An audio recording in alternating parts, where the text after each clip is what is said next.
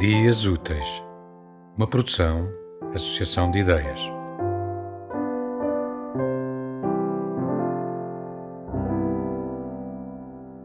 A paisagem andava doida à minha procura e eu sem coragem de sair de casa. Fiquei a vê-la da janela chamar-me com o seu melhor verde. As cores costumam falar comigo, dar-me conselhos que a bem da verdade eu não sigo. Quase sempre por arrogância, acho que sei melhor e depois tramo.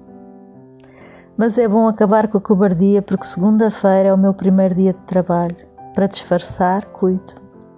Ponho creme na cara, pó que não é de arroz, mas algo muito mais moderno em forma de esferas cor-de-rosa e perfume criado por um japonês. Decido sair da concha de casa do meu reino.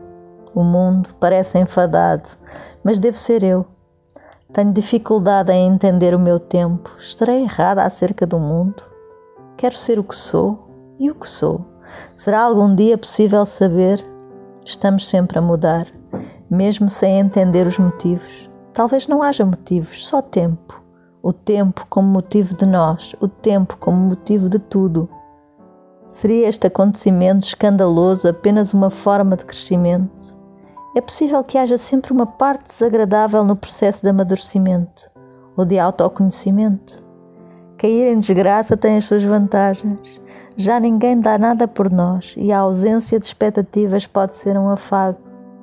Eu sei, continuo a memoriar a minha sorte e já ninguém tem paciência para maturar.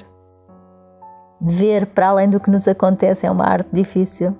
Ver a prancha completa e não apenas o quadradinho ou a tira. Ver para além do óbvio, para além do medo, para além da solidão. Ver Tema musical original de Marco Figueiredo, com voz de José Carlos Tinoco. Design gráfico de Catarina Ribeiro. Consultoria técnica de Rui Branco. Concessão e edição de Felipe Lopes.